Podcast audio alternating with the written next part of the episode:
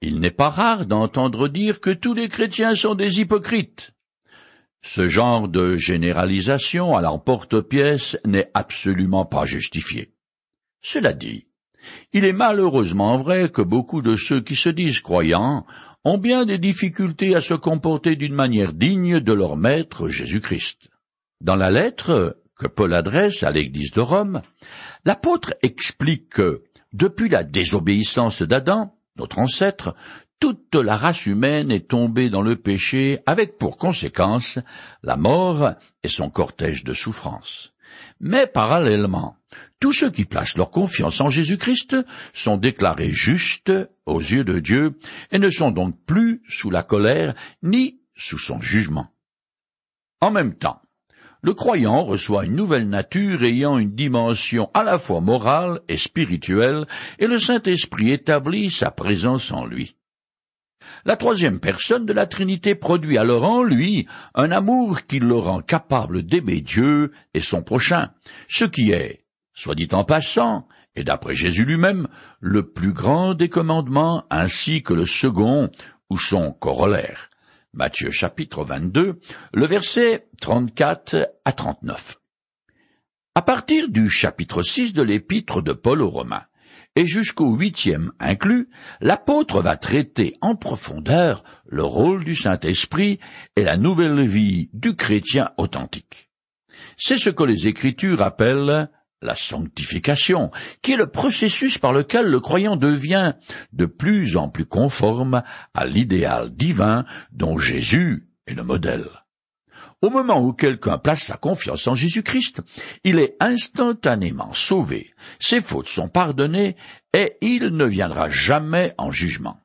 Mais il n'en est pas ainsi de la sanctification car elle prend du temps, beaucoup de temps, et se poursuit durant toute la vie du croyant, pour se terminer quand il entre au paradis. Au fil des mois et des années, il est censé devenir de plus en plus droit dans tous les domaines de sa vie. On pourrait presque dire que Dieu se comporte avec nous comme un décorateur. Il commence par l'extérieur puisque le croyant est tout d'abord déclaré juridiquement impeccable, bien qu'il ne soit absolument pas.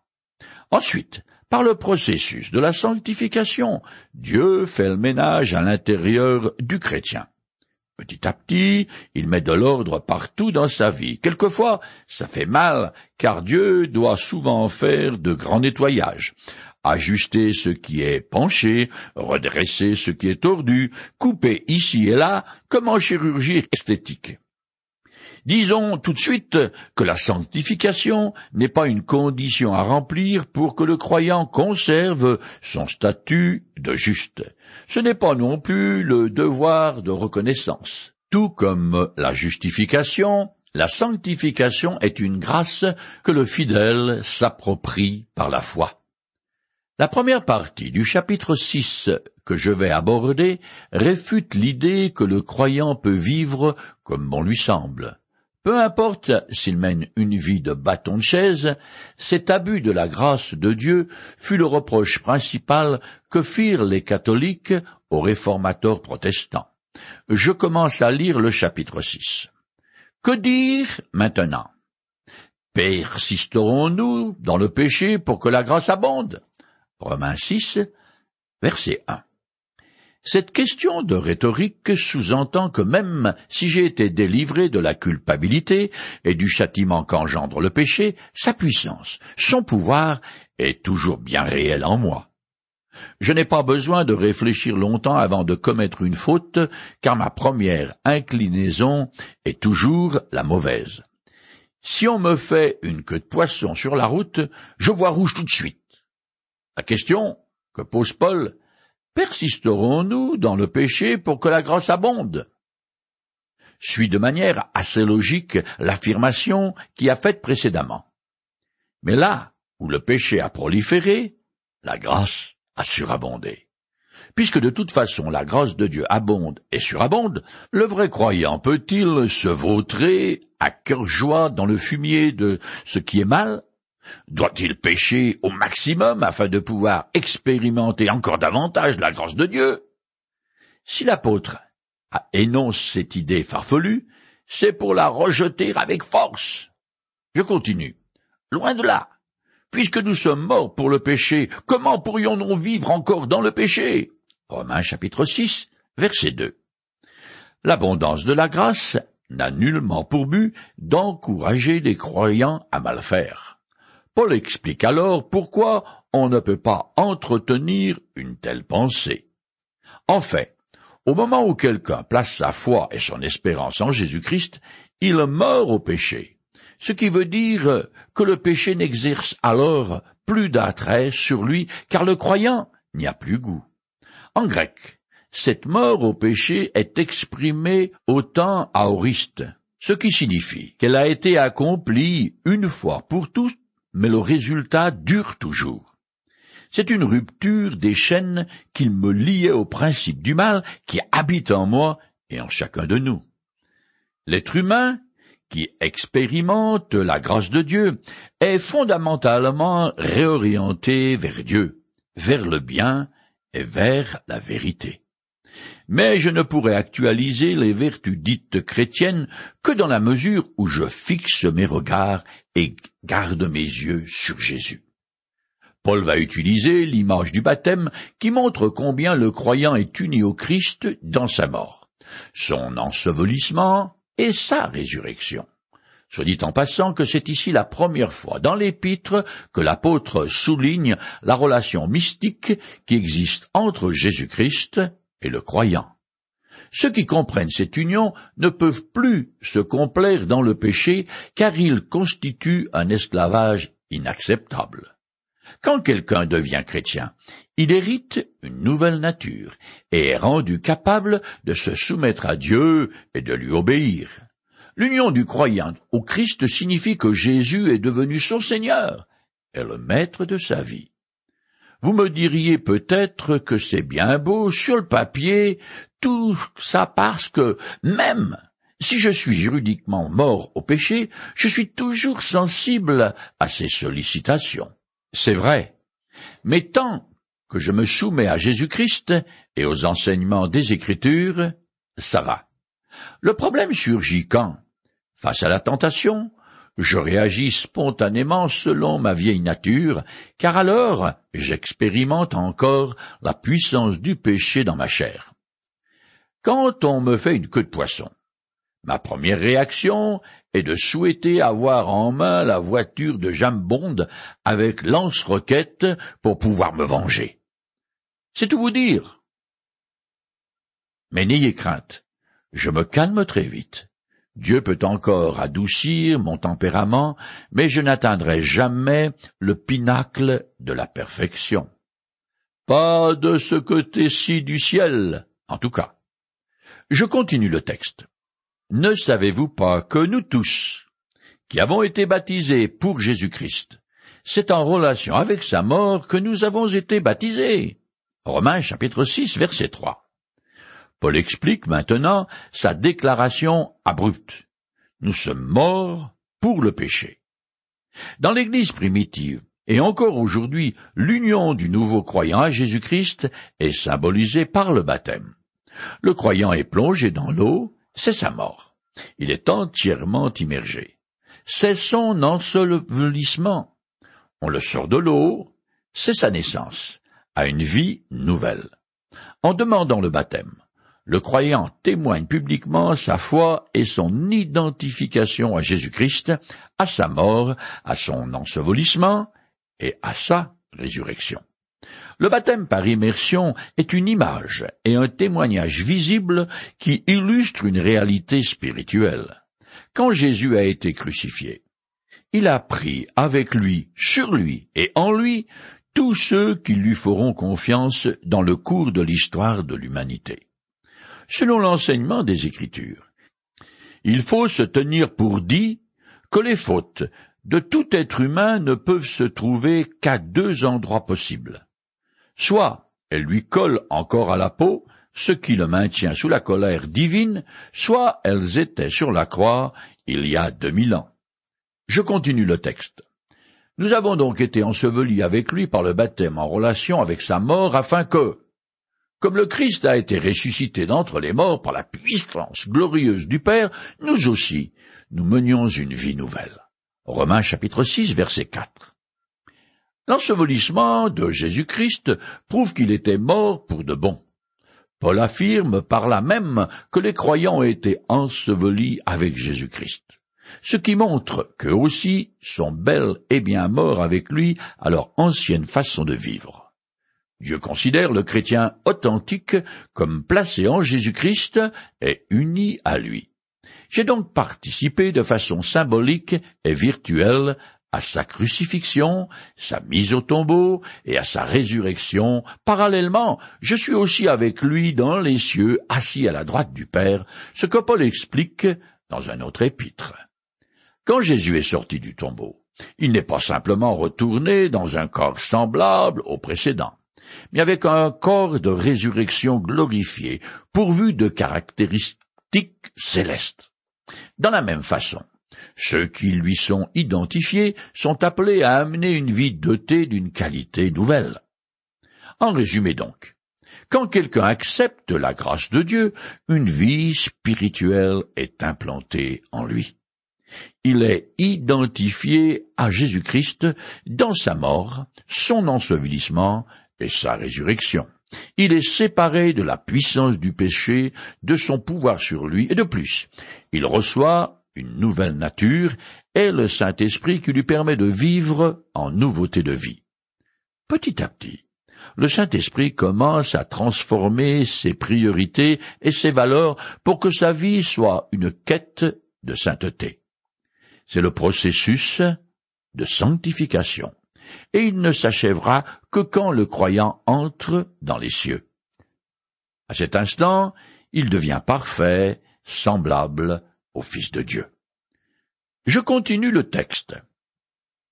Car puisque nous avons été unis à lui par une mort semblable à la sienne, nous le serons aussi par une résurrection semblable à la sienne.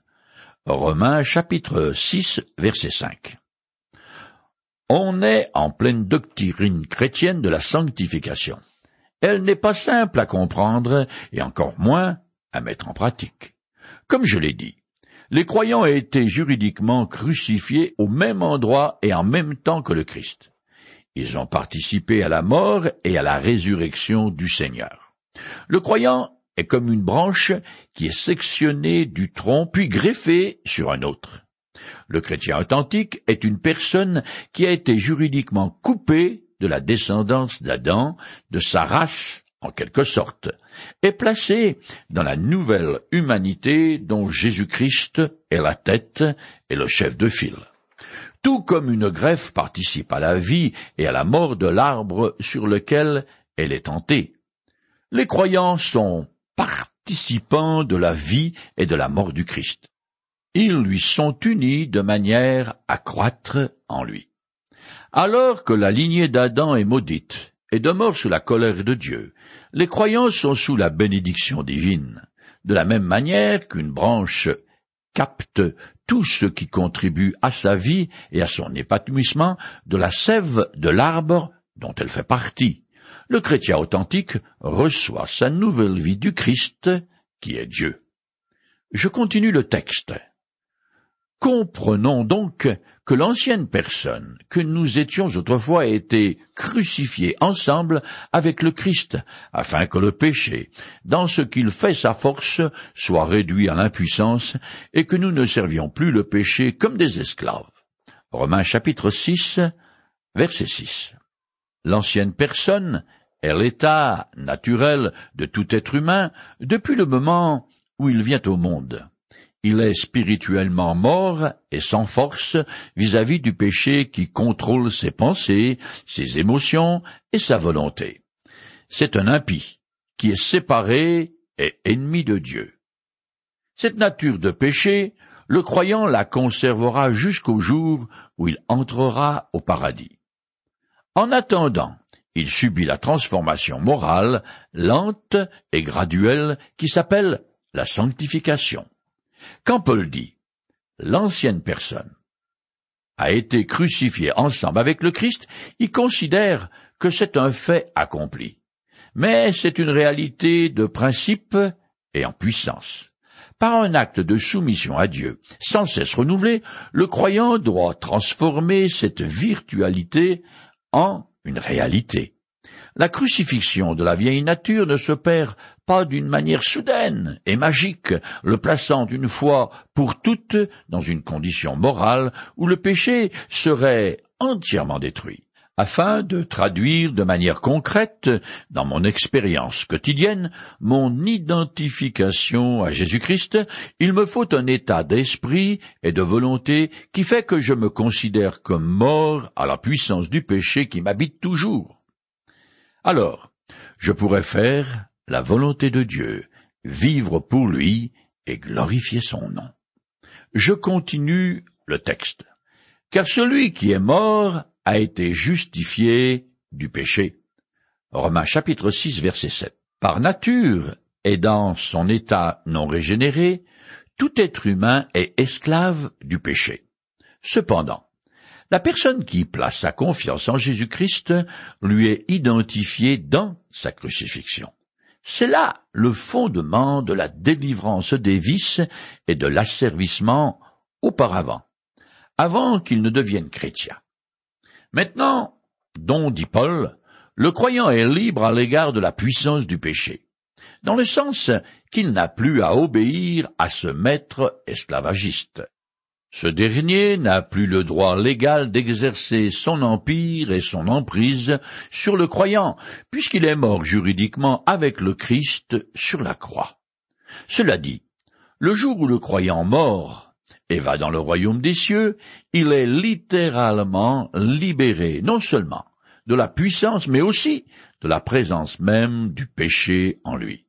Mort, il est affranchi du péché et n'a plus rien à faire avec lui. Je continue ce texte difficile. Or, puisque nous sommes morts avec le Christ, nous croyons que nous vivrons aussi avec lui, car nous savons que le Christ ressuscité des morts ne mord plus. La mort n'a plus de pouvoir sur lui. Il est mort, et c'est pour le péché qu'il est mort une fois pour toutes. Mais à présent, il est vivant, et il vit pour Dieu. Romains chapitre 6, les versets 8 à 10. Paul répète que ceux qui ont accepté Jésus-Christ par la foi lui sont identifiés dans sa mort. En conséquence, ils participent aussi à sa vie de résurrection, et cela pour toute l'éternité. L'apôtre rappelle que sur la croix, Jésus a porté la sanction que nous méritions à cause de nos fautes. Jésus-Christ est mort une fois pour toutes.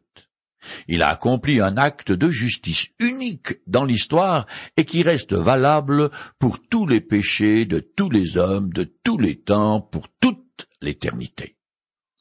Cet enseignement est en opposition à la croyance au sacrifice perpétuel du Christ tel qu'il est pratiqué dans certaines églises. Par sa mort, le Sauveur a détruit le péché et brisé sa puissance. Maintenant, le Fils unique et bien-aimé vit avec le Père dans une communion et une gloire éternelle. C'est le fondement de l'exhortation que Paul va maintenant adresser à ses lecteurs. Je continue. Ainsi, vous aussi, considérez-vous comme morts pour le péché, et comme vivants pour Dieu dans l'union avec Jésus-Christ que le péché n'exerce donc plus sa domination sur votre corps mortel pour vous soumettre à ses désirs. Romains chapitre 6, les versets 11 et 12. Paul demande aux croyants de considérer les deux conséquences que leur identification au Christ leur apporte. D'une part, ils sont morts au pouvoir du péché et ne sont donc plus disponibles pour le servir. Et d'autre part, comme il partage la vie de résurrection de Jésus, il doit vivre pour Dieu et le servir. L'apôtre sous-entend que comme nous sommes fragiles et mortels, il est insensé de céder aux convoitises d'un corps qui n'est que transitoire et en train de pourrir. Ce que les croyants sont devenus grâce à leur union avec le Christ doit devenir une réalité. Ils sont appelés à manifester leur nouvelle vie en action et donc tenus de ne pas laisser le péché, tel un maître esclavagiste, régner sur eux. Le croyant est bien mort au péché, mais l'œuvre de sa délivrance parfaitement accomplie en Christ ne se réalise que progressivement en lui. Il doit triompher des passions de la chair, de ses défauts invétérés, de l'orgueil et de l'égoïsme. L'œuvre de délivrance est encore compromise par des erreurs de jugement, entravée par les tentations et les luttes de la vie. On comprend donc pourquoi l'apôtre insiste sur la nécessité de lutter contre le péché et de travailler à notre sanctification. Il est nécessaire de fournir un effort moral vigilant. Comme le salut s'obtient par la foi, ainsi en est-il de la marche chrétienne, un processus qui a pour but de me rendre conforme à la personne de Jésus dans mes actes de tous les jours. Je continue le texte.